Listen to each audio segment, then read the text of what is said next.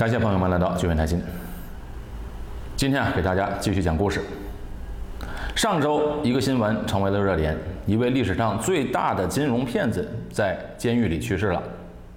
过世时呢，已经八十二岁了，还算是高寿。一生当中，他从创业到享受荣华富贵，最后呢，也经历了家破人亡的悲惨经历。这个人啊，就是伯纳德·麦道夫。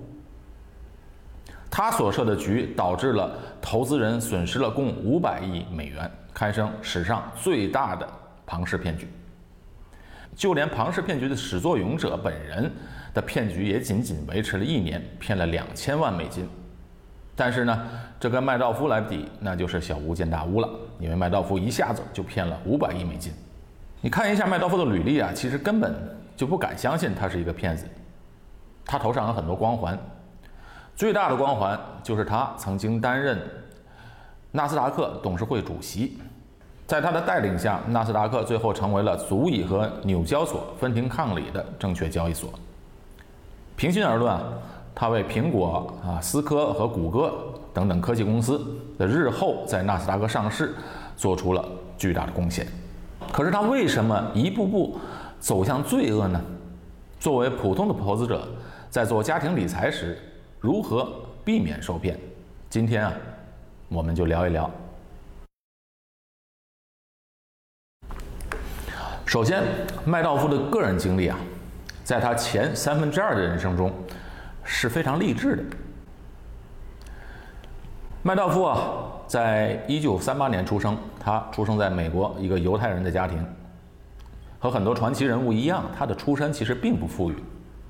但是呢，敢想敢做，头脑聪明。一九六零年，麦道夫进入了纽约霍夫斯特拉大学学习法律。大学期间，他利用暑假打工，当过救生员，又做过点小生意，赚了五千美金。那在一九六零年的时候，五千美元呢，对于打工来说不算少了。不久，他就从学校辍学，带着这笔钱，又跟岳父借了间办公室，就开了。麦道夫投资证券公司从事证券经纪业务，当时证券委员会从来没有见过有人仅仅用五千美元起家的。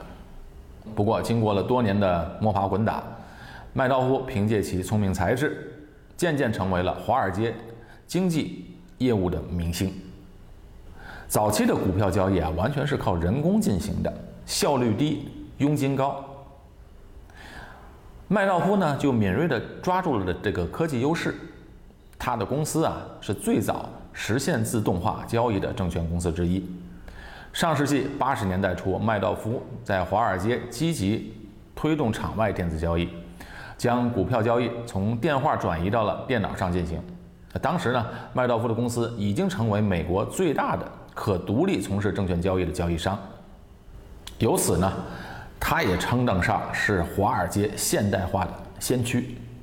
一九九一年，麦道夫成为了纳斯达克董事会主席，在其带领下，纳斯达克成为了和纽约交易所分庭抗礼的这么一个交易所。好多像苹果这样的科技公司日后在纳斯达克上市，他都为这些公司上市做了巨大的贡献。到了两千年的时候，麦道夫的公司啊，已拥有三亿美元的资产。这时候啊，麦道夫从白手起家，可以说是功成名就，坐拥三亿美金的资产，而且这时候已经是六十二岁了，本来可以坐享荣华，并且得到了巨大的荣誉。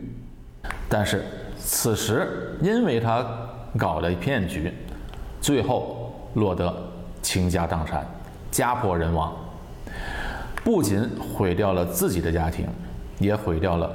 许多投资者的家庭，麦道夫的骗局是怎么开始的呢？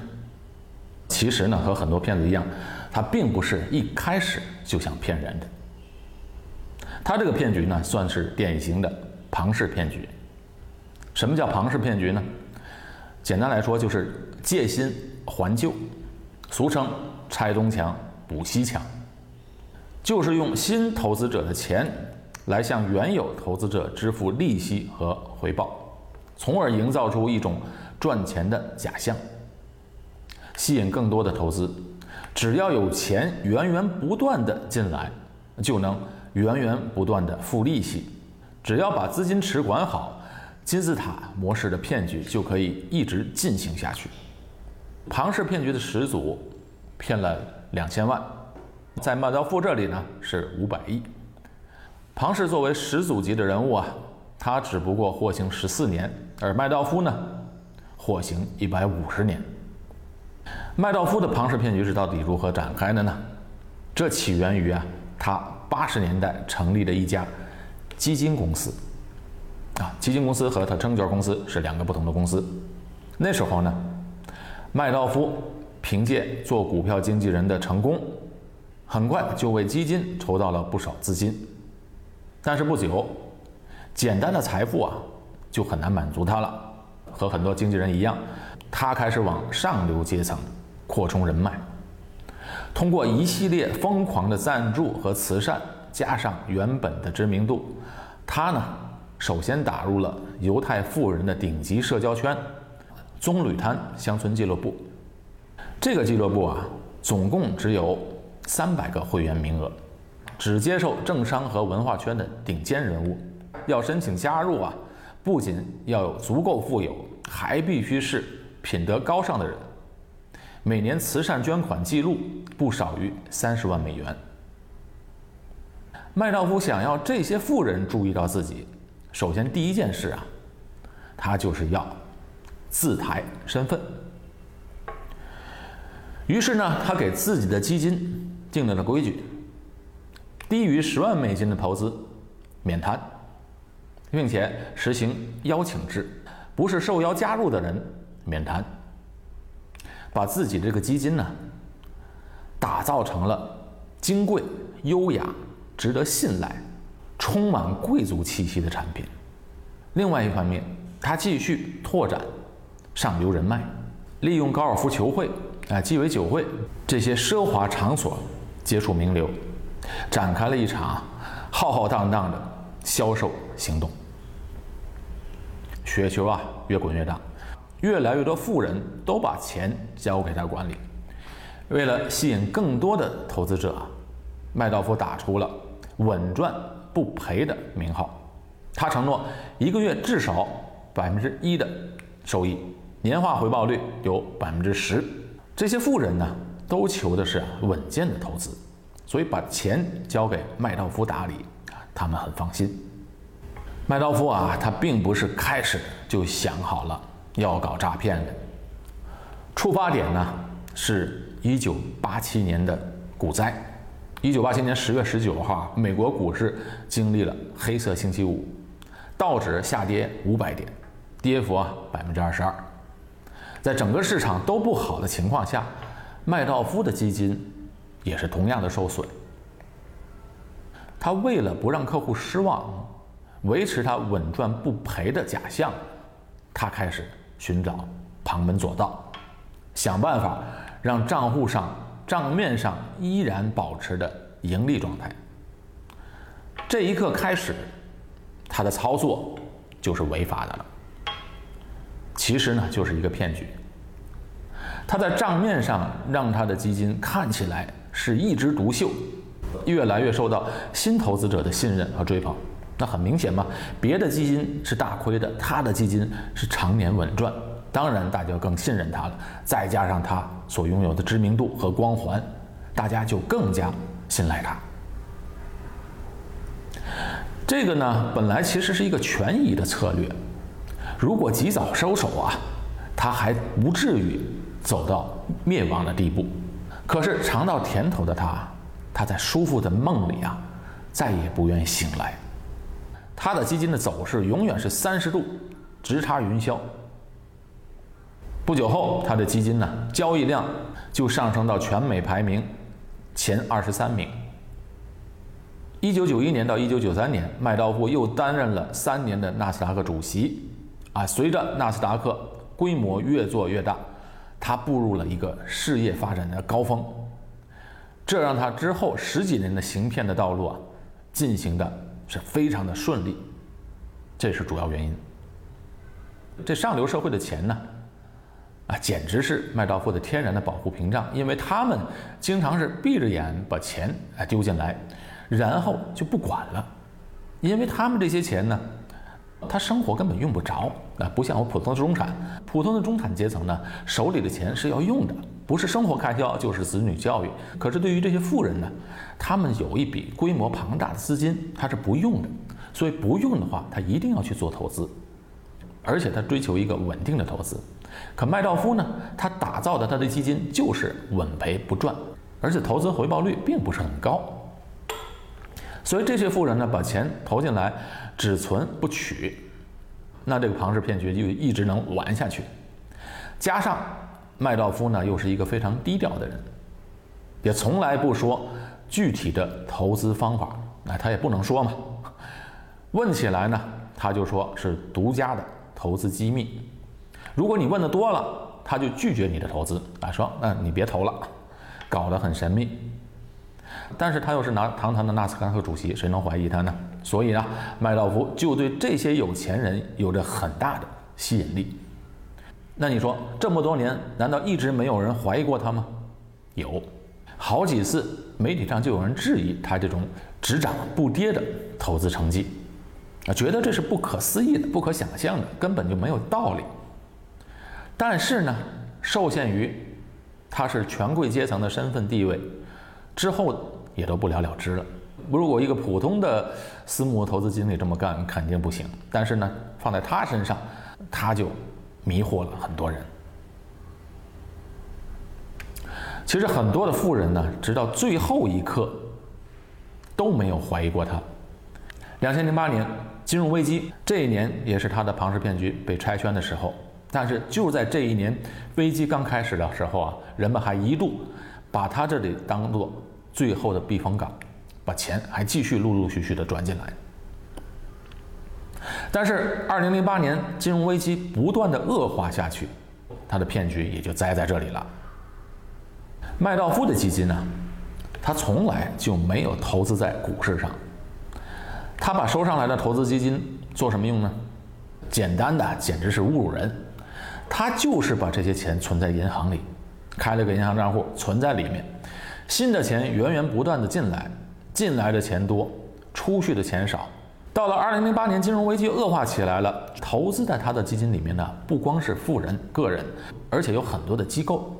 那这些人或者机构呢，他在别处有损失呢，他急于要用现金补其他的地方，所以啊，仅仅一个星期。麦道夫就接受到了高达七十亿美元的赎回请求，在这巨大的挤兑压力之下，这个局啊玩不下去了。于是，他向两个儿子坦白了这个骗局。他有两个儿子，那时候都在他的公司里担任高层，但是呢，他们对这个骗局自始至终是毫不知情。当他们儿子听说这么多年的经营不过是一场庞氏骗局，儿子呢都非常非常的错愕，并且啊非常的懊悔，觉得感到非常的耻辱。于是他们和他们的律师啊接洽之后，当晚就向警局告发了父亲。要不是金融危机，这个局啊很可能持续很久，法庭上。麦道夫对自己的行为供认不讳，欺诈金额累计加来已有六百五十亿美元，包括了汇丰银行、奥地利银行、瑞士银行、富通银行等等一批非常熟悉的投资机构，都是主要的受害者。最惨的一家损失金额高达七十五亿美元，就连了交往数十年的好友啊，也都是受害者。而且有的富豪啊，因为投资过多而导致的亏损巨大，一下子从富豪的地位跌到了中产。你想那个心理差距是多么的大？而其中呢，也不乏一些投资不多的普通人，他们可能是最大的受害者。包括证券欺诈、洗钱在内的十一项刑事罪啊，最后起来，麦道夫被判处了一百五十年的有期徒刑。入狱之后，家人承受着常人无法忍受的巨大的压力和耻辱。两年后，他的长子不堪舆论的压力和羞辱，用狗链子上吊自杀了。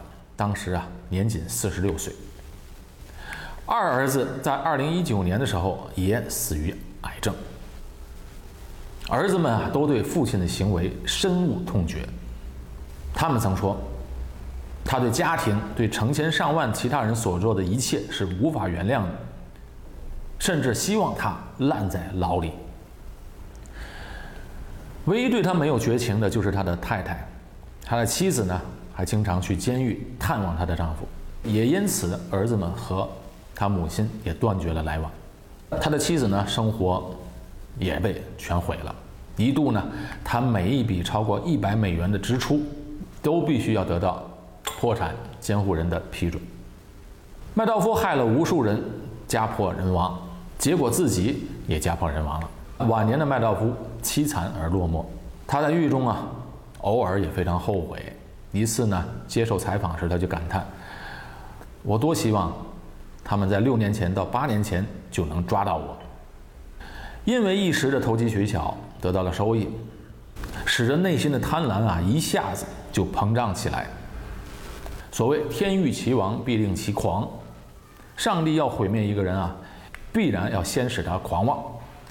当一个人心中没有畏惧了，是非常可怕的。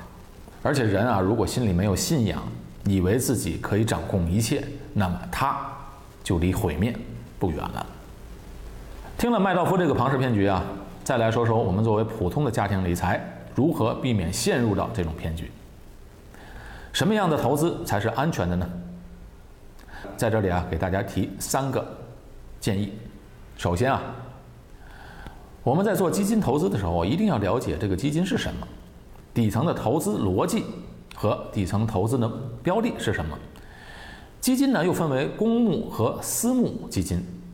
公募基金对基金管理公司的资格有严格的规定，啊，各个国家都是如此。对基金资产托管人也有严格的规定。在新加坡的基金呢，叫做 Unit Trust，简单的翻译叫单位信托，所以它一定要有一个托管方，啊，全世界也是如此。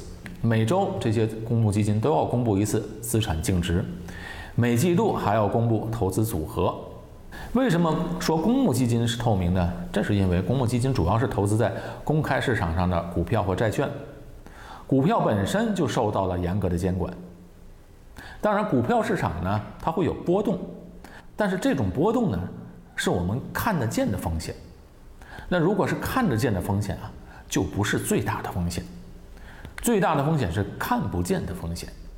而麦道夫这种相对准入门槛高的基金。是属于私募基金，这“私募”这个词是相对于公募来讲的，直接向特定的用户来筹集资金。基金按募集的方式不同，私募基金呢就设置了用户门槛，所以不是所有的人都可以参与。因为各国政府啊为了保护投资者，就规定只有合格的投资者才能有机会参与投资，限制是非常多的。新加坡的金融行业管理这块呢也非常的非常的严格，但是私募基金的透明度要比公募基金要差很多，而且一般上规模相对公募基金也比较小。